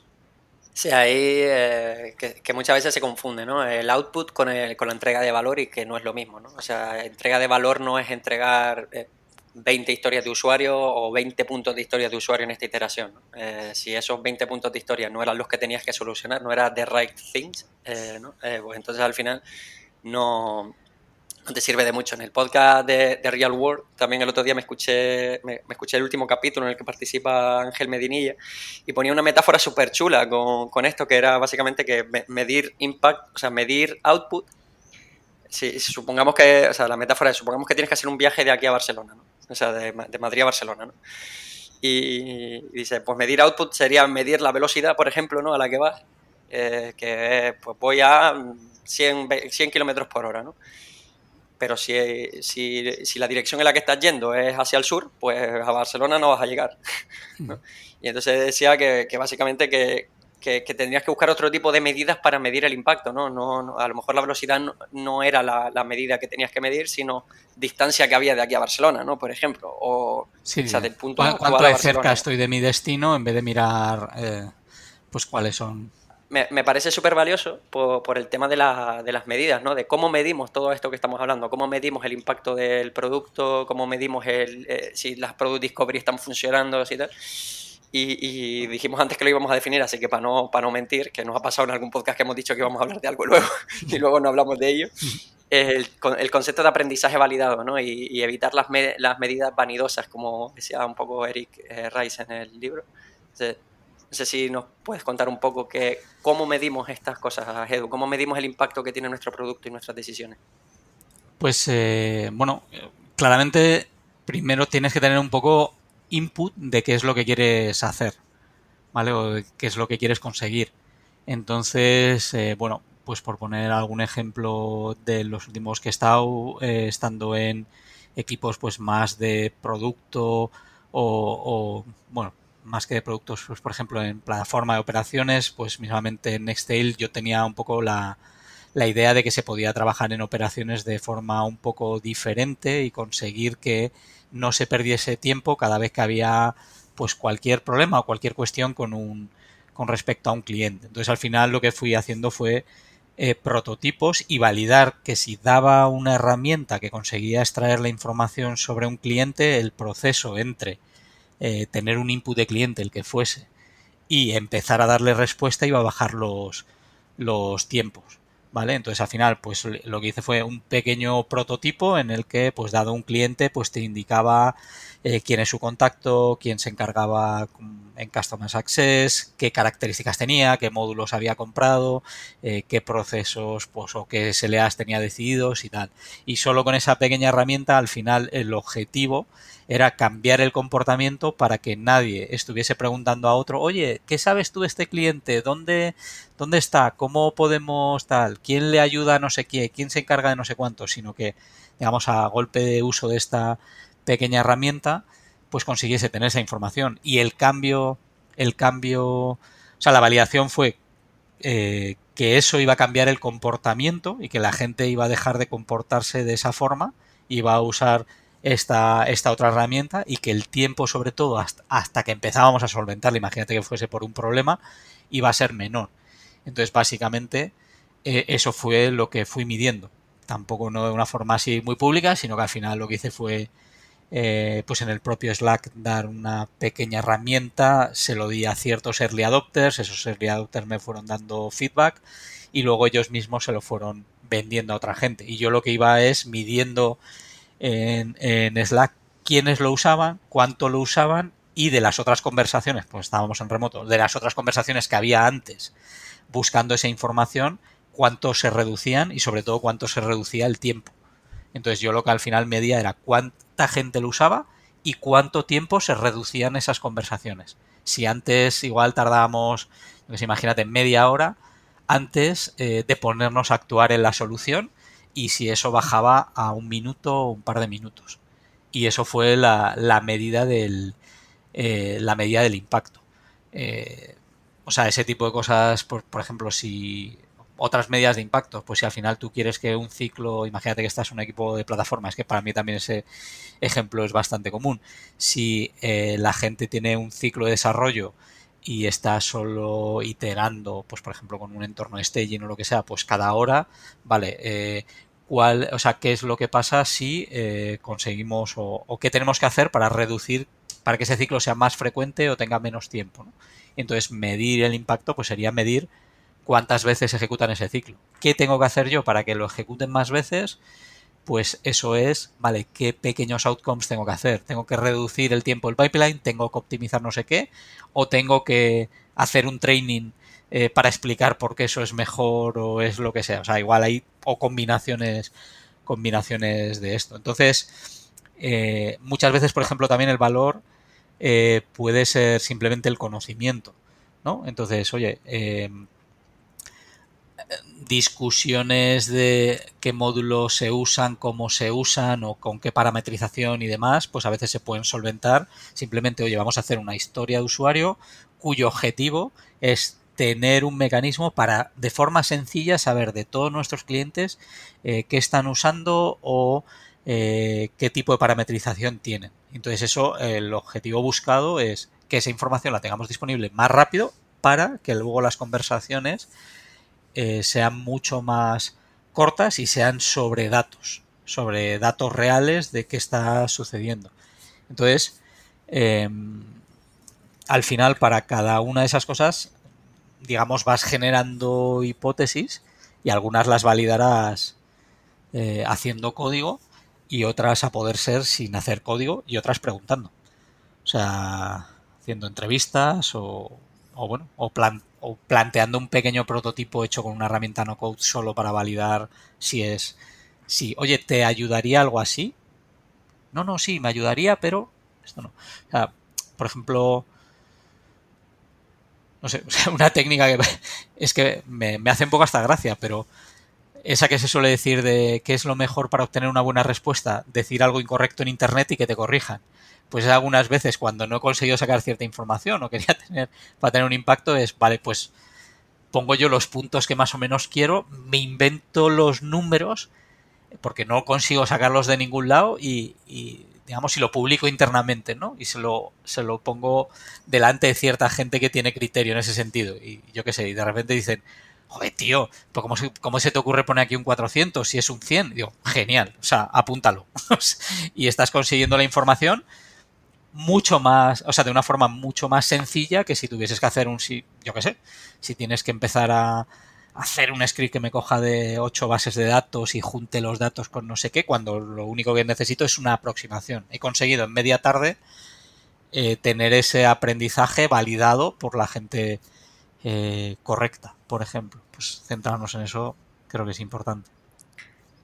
Sea, me, ha gustado mucho, ¿no? Que al final la, medida tienes que, o sea, que que normalmente tienes que tender a medir aquello que afecta al comportamiento de, para quien estás haciendo lo que estás haciendo y no tanto medidas del tipo de, ¿no? del porcentaje del backlog que hemos cumplido de, en, el Q2 de este año, ¿no? Porque a lo mejor eso es menos relevante y lo más relevante es, eh, pues yo qué sé, eh, cuántos usuarios han clicado en este botón, ¿no? O, cuánto, o, este flujo que antes tardaba tanto, cuánto tarda ahora, ¿no? Y, este tipo de cosas. Entonces, sí, es intentar no medir tanto actividades, porque actividad lo que mides es si alguien está ocupado.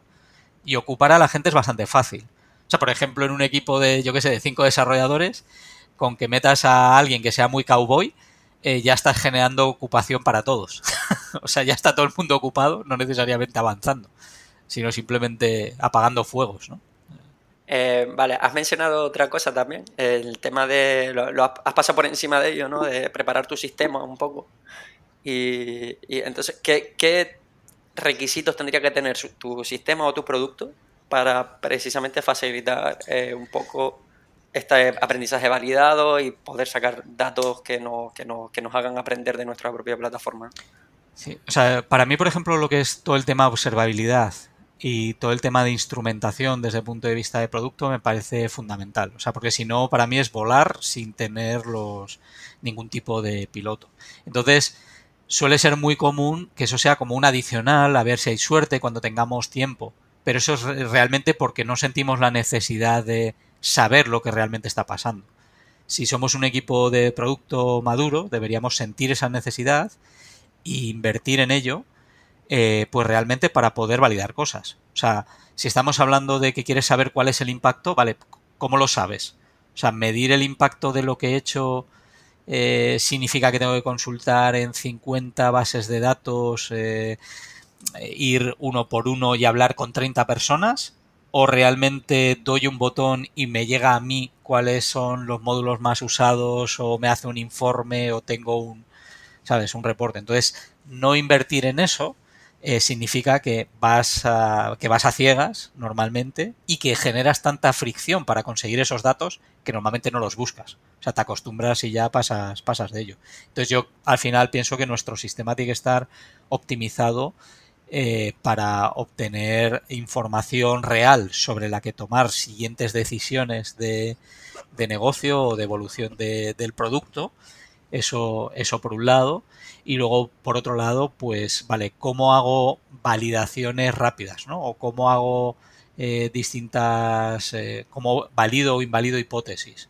Bueno, al final para eso necesito información y a veces necesito eh, pues poder usar partes de lo que ya tengo desarrollado conectados de otra forma, ¿no? Para hacer un pequeño prototipo. Entonces, claro, tú puedes hacer que esa conexión de otra forma sea a base pues de echar mucho, mucho código, ¿vale? Y conectarlo y ponerlo en una interfaz web o poner lo que sea. O puedes hacer fácil que tu propia plataforma eh, tenga hooks o tenga un API y que te permita, yo que sé, pegotear con una herramienta de no code y poder hacer un flujo, ¿sabes? Muy cutre, incluso desde otra aplicación o desde una página estática y ponerlo delante del cliente. O sea, al final, eh, para, depende qué es lo que quieras validar, eh, necesitas tener distintas herramientas. Entonces, ¿cuál es tu facilidad de usar estas herramientas sobre la plataforma que tienes? Eso al final hay que facilitarlo. Pero me parece, me parece eh, que no se diferencia tanto, o sea, depende en dónde le pongas énfasis, al tema, por ejemplo, de, de arquitectura. O sea, cuánto desacoplado están las piezas, cómo puedo conectar las piezas en otras posiciones eh, que las que se están usando ahora, cómo puedo hacer un nuevo eh, workflow de negocio sin tener que reescribir todo. O sea, al final, pues una arquitectura que le ha dado peso a eso y que le ha dado peso, por ejemplo, a observabilidad y similar, pues una arquitectura en la que es fácil hacer todo este tipo de, cosas. Entonces, la, la pregunta más que nada es cuánto valoras el aprendizaje, cuánto valoras la validación y cuánto valoras el producto y qué peso, cuánto estás dispuesto a invertir eh, para que salga, ¿no? Para que eso pues sea sostenido en el tiempo. Si la respuesta a eso es no, no, yo solo valoro el sacar nuevas funcionalidades y nuevas funcionalidades y no tienes en cuenta nada de lo otro, pues ya sabemos cómo suele acabar ese tipo de equipos. O sea, son Future Factories, van muy contentos y felices dos, tres meses y luego pues se quieren todos morir. Básicamente porque sacan cosas, no tienen observabilidad, no saben dónde a esto, no saben si tiene impacto, no se convierten en máquinas de hacer pantallas que nadie usa. Entonces, eh, por un lado, suele ser insostenible en el tiempo, o sea, porque luego empieza a colapsar todo, todo se va mierdando, básicamente, ¿no? Al final la, la entropía y la termodinámica ya lo dicen fácil. O sea, si tú no inviertes en, en, en, poner un poco solución a eso, pues la tendencia va a ser a irse cada vez complicando más y similar. Entonces, bueno, yo creo que al final un equipo que tiene sensibilidad hacia el producto o que tiene sensibilidad a que las cosas tengan impacto, va a querer tener observabilidad, va a querer tener, por ejemplo, APIs para hacer pequeñas pruebas, va a querer sacar cierta información de cómo se están comportando los usuarios. Entonces, va unido el ir creciendo en madurez y eficacia el equipo de eh, el equipo de producto con que requieran o pongan presión en hacer una arquitectura que mantenga esto. Entonces yo creo que tenemos que, tenemos que habilitarlo. O sea, tenemos que hacer que se desarrolle fácil una nueva funcionalidad y eh, que podamos obtener eh, sobre información sobre cómo se usa y que, por ejemplo, en caso de problemas, al hacer el soporte del usuario, podamos tardar poco en hacer troubleshooting y que además podamos prototipar fácilmente nuevas, nuevas funcionalidades. Yo creo que está bastante ligado, pero no me parece muy distinto a los principios que se tienen de, de diseño generales. O sea, el tener, o sea, el single responsibility o el open close, o sea, al final van de eso. Van de que sea fácil eh, disponer en distinta, de distinta forma, ¿no? Enganchar de distintas formas piezas que, que puedes ir usando. El que puedas meter cosas nuevas sin que rompan las demás. Eh, vamos, o sea, al final, una calidad técnica sostenible está bastante alineado con, con hacer un producto sostenible, o por lo menos es una de las patas. Si estás ahí viviendo al día eh, hasta aquí de deuda técnica, casi no pudiendo avanzar y, y apagando fuegos eh, todo el día, pues claro, hablar de validación de producto, hablar de preguntarlos por qué, hablar de darle valor al usuario, no, estás en modo supervivencia y además en caída libre ya no solo respecto a, cómo evoluciona el producto ¿no? y a la cantidad de incidencias que puedas llegar a tener y todo eso, sino que has mencionado otro tema importante que también es cómo la empresa acompaña ese mensaje de que es importante que midamos y todo esto, ¿no? Porque si al final eh, decimos, sí, sí, queremos ser una empresa de producto, pero luego siempre hay presión para sacar las cosas antes, siempre hay presión para sacar las incidencias cuanto antes, siempre hay presión para todo es para ayer, pues entonces igual como empresa no está facilitando que emerjan este tipo de comportamientos en, los, equipos de producto, ¿no? No, no está facilitando que, de repente alguien diga, oye, pues vamos a invertir tiempo en medir esto, ¿no? Y, es contraproducente por lo que hemos estado hablando, que es que al final estás basando tus progresos en base a métricas, como puede ser el backlog que estás sacando adelante y todo eso, que, no es real, que realmente está... Hombre, es el, el cambio hacia outcomes en vez de outputs es un cambio cultural y es un cambio global de la empresa y no sé, pues por ejemplo hay pues el tema de OKRs y demás, pues cuando los key results son medidas de impacto, ¿no? Medidas, o sea, un buen eh, key result debería, debería ser eso.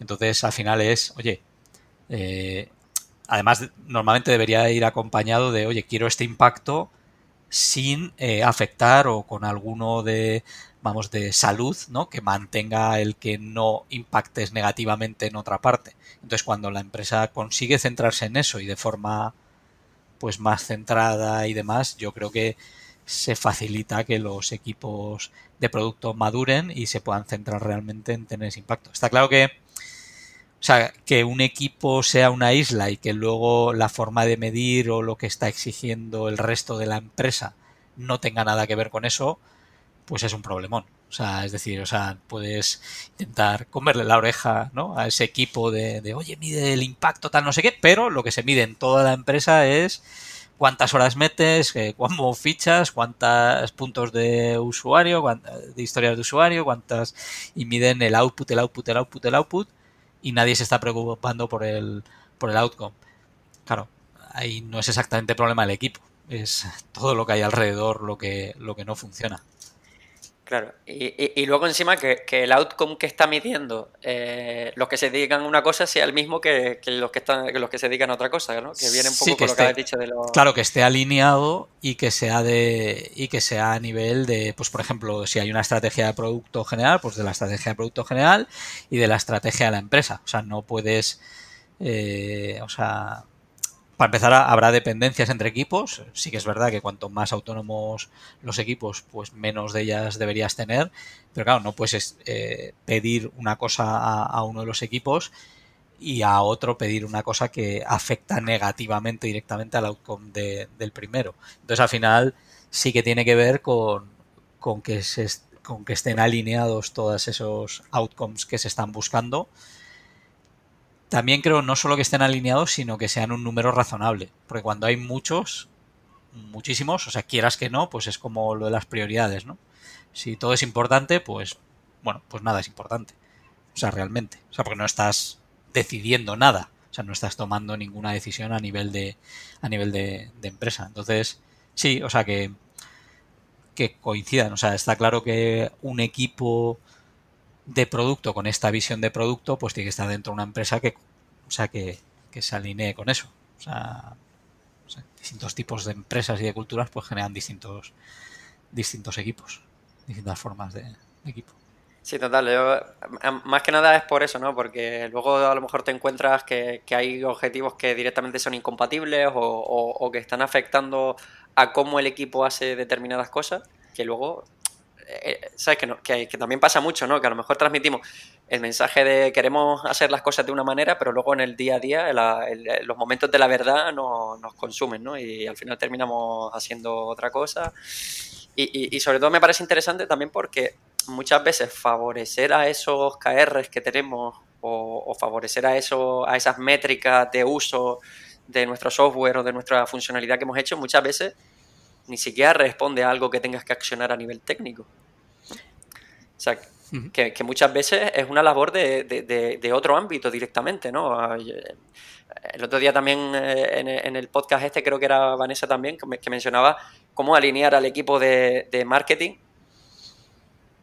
no me acuerdo si era en ese podcast exactamente, pero bueno, o sea, como Ali, claro, dice, no, el objetivo de, de desarrollo o de, del producto es que este producto se use, ¿no? Pero luego estaba el departamento de marketing que estaba como vendiendo eh, otro producto, porque ellos tenían sus objetivos que no iban, que iban que iban a su bola y el objetivo estaba basado en otra cosa y como el otro producto era más vendible, pues vendían el otro. Y, y, y el que se estaba desarrollando, que era el que se le quería dar bombo, pues no se vendía porque no se le daba claro, eh, bombo en ese sentido. ¿no? Concreto es, imagínate, yo que sé, que la estrategia de tu empresa pasa de intentar vender a clientes medianos a clientes de tamaño enterprise con otras características. Yo creo que ese cambio de estrategia debería haberse reflejado en todos los equipos y las prioridades de todos los equipos. O sea, de repente, pues bueno, temas de escalabilidad deberían coger mucho más peso, temas de, eh, por ejemplo, yo qué sé, pues de temas de seguridad o de compliance, pues para cierto tipo de enterprise, pues es completamente diferente que para una pyme.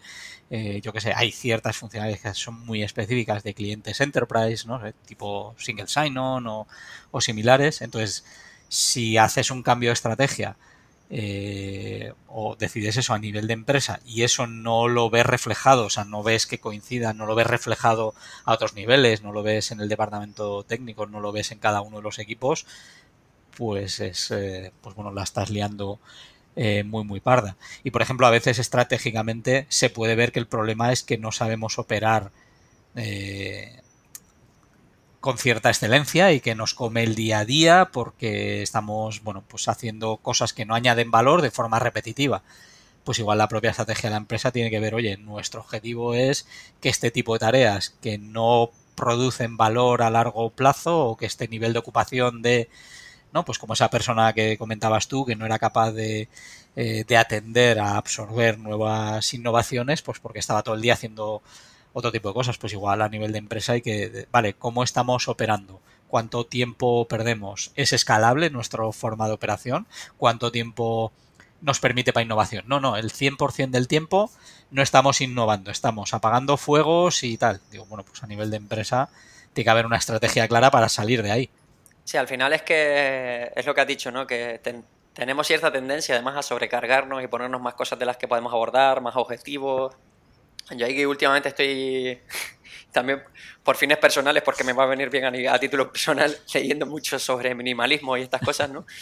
Que, al final va de reformularse qué es lo esencial para ti, ¿no? Y, no te... O sea, yo sobre todo noto, y lo noto en mí personalmente, pero creo que también es algo que se extrapola al mundo de las empresas, ¿no? Que, que tenemos miedo a descartar cosas, o sea, eh, queremos, queremos hacer este producto, pero también queremos tener una cultura que te cagas, pero también queremos eh, eh, irnos a tal mercado, pero luego también queremos favorecer el, servicio postventa, pero luego también queremos, y al final queremos hacerlo todo, y es lo que tú has dicho antes, que al final le das la misma importancia a todo y al final nada es importante. Pero bueno, eso yo creo que como humanos es bastante típico, ¿no? La acumulación, El, somos unos junkies de, junkies de empezar cosas y...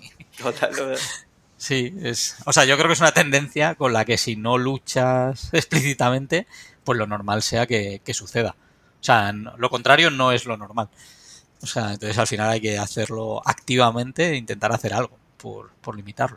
Sí, ahí me gustó mucho lo que dijiste antes de los porqués, ¿no? De, de, y de hecho lo dices también en el, en el webinar, que dices algo así como, si nos están pidiendo que hagamos algo y no viene con un porqué, y, además fuiste súper tajante. Dices, es que yo creo que un producto de. O sea, un, equipo de productos debería negarse a. O sea, pero no negarse por, o sea, no negarse por negarse, sino. O sea, proponer la alternativa de decir, claro, claro, o sea, proponer decir, no, no, vale, no tenemos el por qué, pues es importante que lo tengamos, vamos a buscarlo, vamos a hallarlo, pero no podemos hacer esto sin saber por qué lo estamos haciendo. Sí, porque igual te falta, te falta contexto, entonces la solución que vas a dar es mala, entonces ir a buscar el por qué lo queremos hacer, pues al final descubres que el, que el realmente problema que querías solucionar era algo distinto y de repente, y de repente dices, joder, ahora que entiendo el problema, entiendo la solución que me planteas, pero se me ocurren también estas otras dos, ¿vale? Y esta tiene esta otra característica, esta otra, y entonces ya con eso encima de la mesa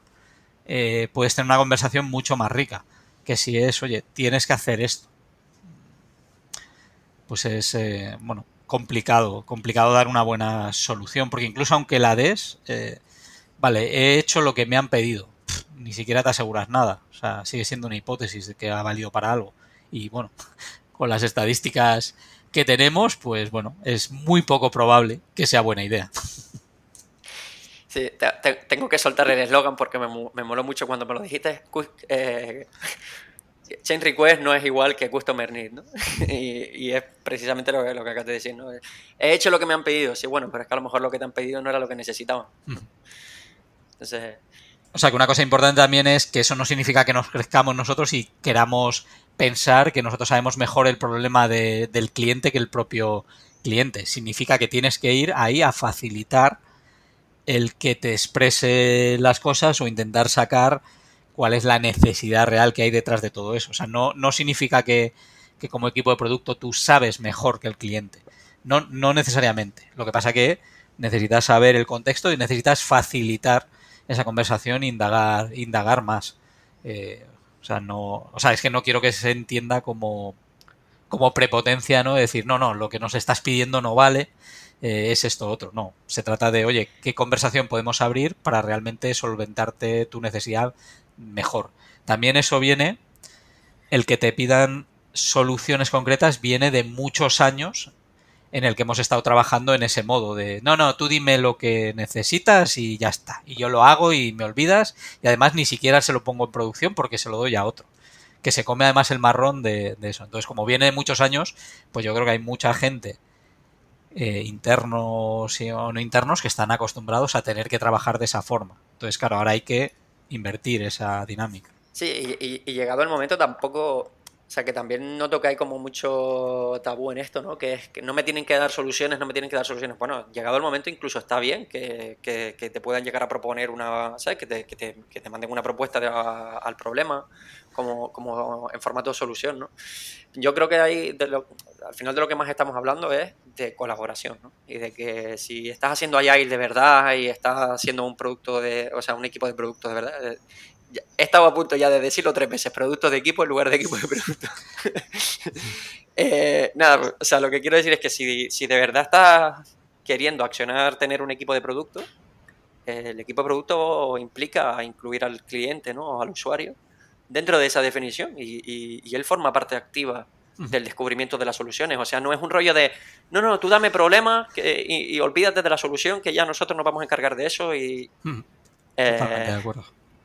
Así un poco por concluir, te quería decir que si querías tener, en, este podcast hay veces que tenemos el minuto de oro, ¿no? Que es como, bueno, pues si en un minuto tuvieses, claro, a ti te lo, te lo hemos puesto complicado porque llevamos una hora y, y, 40 minutos, probablemente este episodio haya, haya que partirlo.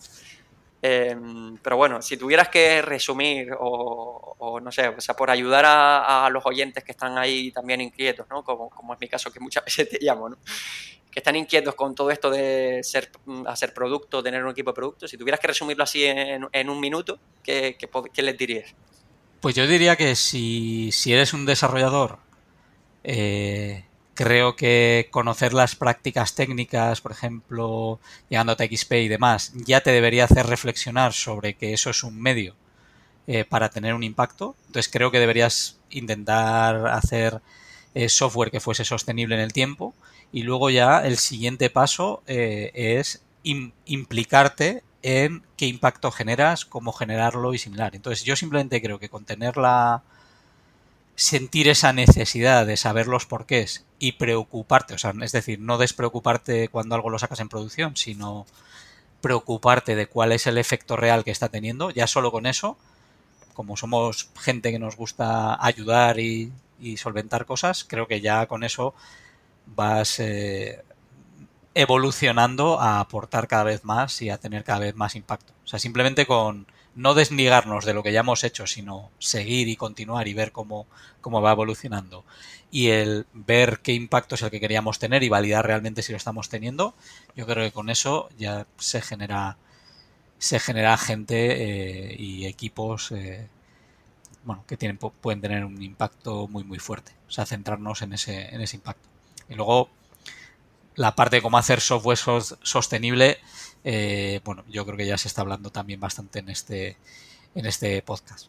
no es un, es, un, tema que no quiero dejar de lado, simplemente creo que el siguiente paso es además eh, ver, ver el impacto, ¿vale? Pero no se puede tener impacto y luego no saber hacer software. O sea, que nadie malinterprete, que si no nos vamos al carajo otra vez. Eh, además, me he dado cuenta que, claro, eh, como yo te tengo tanto aprecio y te sigo tanto, pues eh, al inicio del podcast no te, he no te he presentado ni te he dado un momento para presentarte y que le cuentes a la gente quién eres, por si en el, en el dudoso caso de que haya alguien por ahí que no te conozca, si, si quieres decir un poco a qué, qué, pues, retos te estás enfrentando ahora y eso. Pues eh, bueno, joder. no sé. Pues bueno, pues llevo metido pues más de 20 años en temas de desarrollo de software y demás y me encanta hacer producto y me encantan todas las facetas de hacer producto.